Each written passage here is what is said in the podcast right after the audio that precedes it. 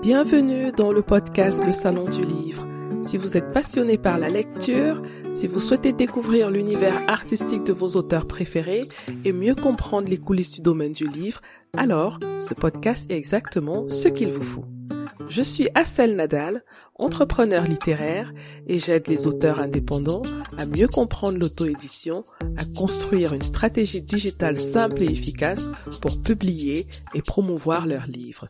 Tous les vendredis, retrouvez-moi pour accueillir un acteur du secteur du livre.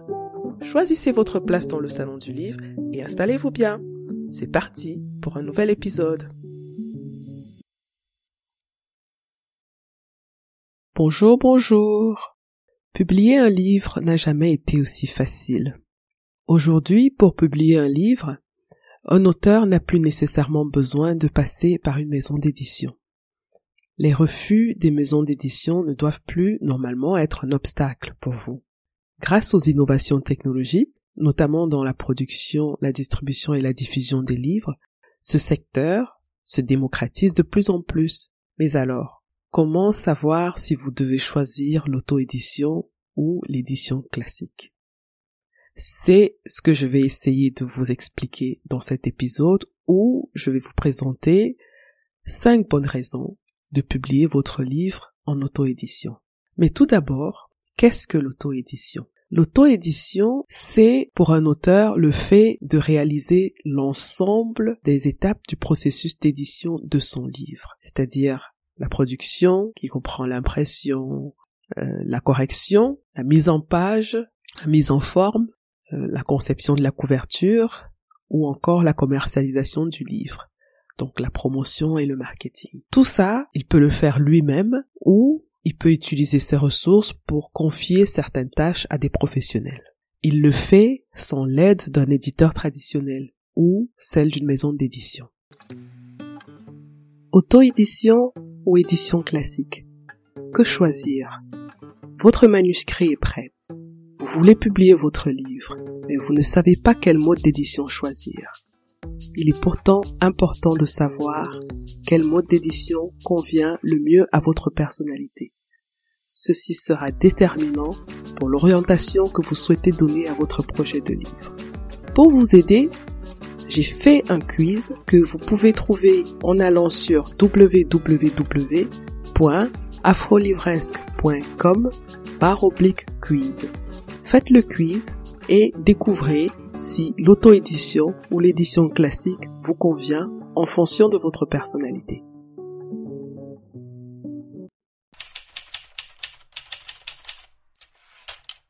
La première raison, la première bonne raison de publier son livre en auto-édition, c'est que vous devez publier votre histoire. Vous devez publier votre histoire pour qu'il n'existe plus une histoire unique.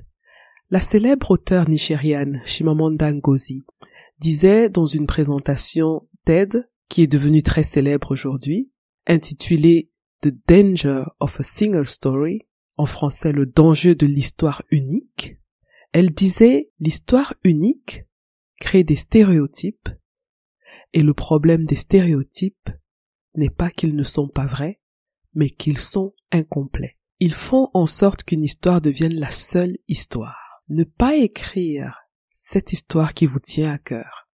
Ne pas partager votre expérience. Ne pas partager votre savoir ou votre expertise avec le monde c'est en quelque sorte refuser à quelqu'un d'en profiter, refuser à quelqu'un de s'en inspirer. Vous devez donc publier votre histoire. Il est important que l'on entende votre voix. Il est important qu'on écoute votre histoire.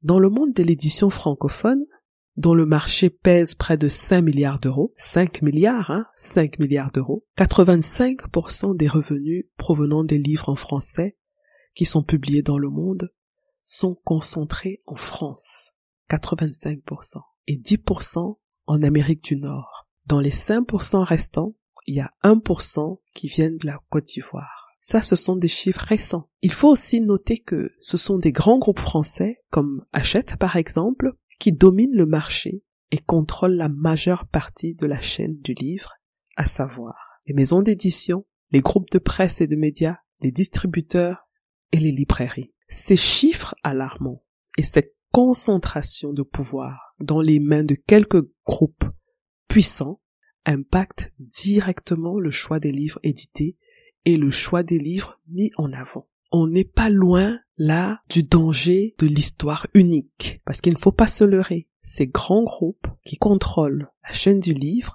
mettront en avant les livres qu'ils souhaitent, les livres qui vont dans le sens de leurs opinions. Dans de telles conditions, il devient vital pour les auteurs de trouver des alternatives pour contourner les obstacles à l'accès à l'édition classique, afin de proposer une offre différente et surtout une offre diversifiée. Vous devez publier votre histoire pour qu'il n'existe plus une histoire unique. Souvenez-vous, il y a quelques jours, et je crois que ça continue encore, quand la guerre a commencé en Ukraine, quand on, a commencé à voir les images des Africains refoulés aux frontières, imaginez-vous qu'il n'y avait pas de réseaux sociaux. Imaginez-vous qu'il n'y avait pas de smartphone. Imaginez-vous 30 ans en arrière. Qui aurait raconté cette histoire? Et comment ceux qui l'auraient raconté l'auraient raconté? Comment nous aurions été au courant de ce qui se passe? Est-ce que nous aurions été au courant? Vous voyez l'importance de raconter nous-mêmes nos histoires le danger d'une histoire unique. C'est ça.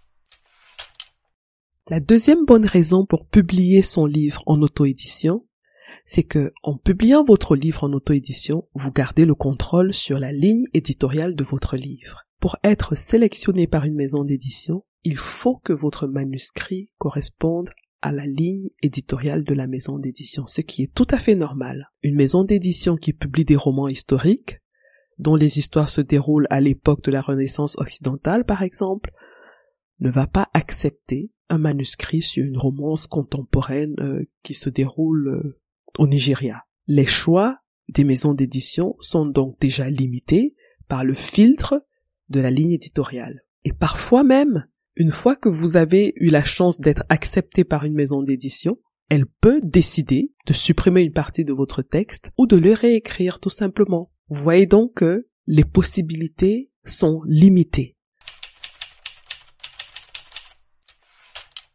La troisième bonne raison de publier son livre en auto-édition, c'est que en s'auto-éditant, on garde tous les droits sur son livre. Dans le domaine de la musique par exemple, on voit de plus en plus d'artistes quitter les grands labels pour devenir indépendants. Ils veulent tout simplement reprendre le contrôle sur leurs œuvres artistiques. On se souvient par exemple hein, du rappeur américain Chance the Rapper qui en 2017 avait gagné trois Grammys avec son album intitulé Coloring Book qu'il avait d'ailleurs diffusé gratuitement. On se souvient aussi de l'artiste Prince qui, vers la fin de sa carrière, rachetait tous ses droits aux maisons de disques.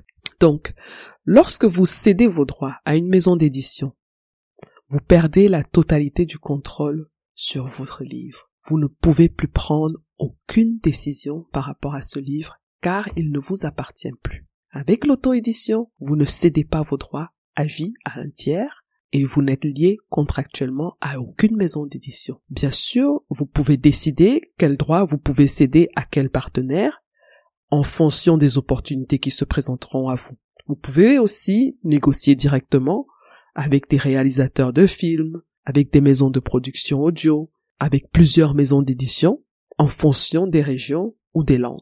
Les possibilités sont énormes. La quatrième raison pour publier son livre en auto-édition, c'est que avec l'auto-édition, vous assurez la publication de votre livre et vous contrôlez les délais. Alors, savez-vous que certains classiques africains sont introuvables aujourd'hui sur le marché, car les maisons d'édition propriétaires des droits d'auteur ont carrément décidé de ne plus les publier et on n'y peut rien. La maison d'édition peut donc décider, si elle le veut, de mettre un manuscrit dans un tiroir. L'auto-édition est en général un moyen beaucoup plus flexible pour décider quand, comment, où vous publiez votre livre. C'est vous qui fixez le calendrier de la sortie de votre livre. C'est vous qui définissez vous-même votre stratégie de promotion. Et c'est vous encore qui choisissez les canaux de distribution. Publier en auto-édition vous donne une marge extraordinaire de liberté et vous permet de contrôler et de gérer tous les aspects de la publication de votre livre sans demander la permission à qui que ce soit. Et bien sûr, le gros avantage, c'est que quand vous contrôlez la publication, quand vous contrôlez les délais, vous êtes libre. La cinquième raison pour publier votre livre en auto-édition, c'est que vous gagnez plus d'argent. Alors, comment sont répartis les revenus dans l'édition classique? Prenons par exemple le livre papier. Dans le prix du livre, il y a plusieurs euh, groupes de personnes, plusieurs entités qui viennent prendre un pourcentage. On peut discuter si c'est bien ou c'est pas bien, mais là n'est pas le propos, là n'est pas la question aujourd'hui. Les droits d'auteur donc ce qu'on reverse à l'auteur, ça varie entre 5 et 15% du prix du livre hors taxe.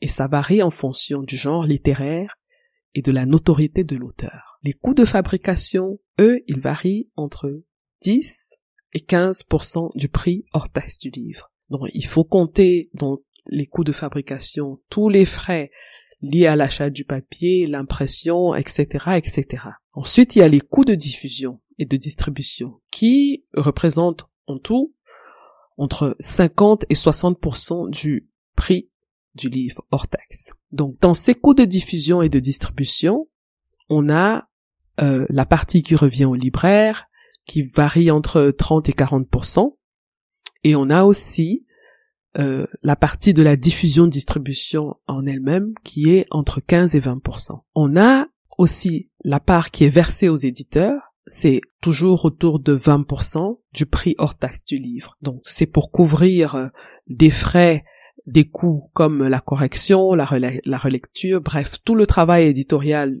que l'éditeur euh, fait, et bien sûr les charges pour la promotion, les financements des salons, etc., etc.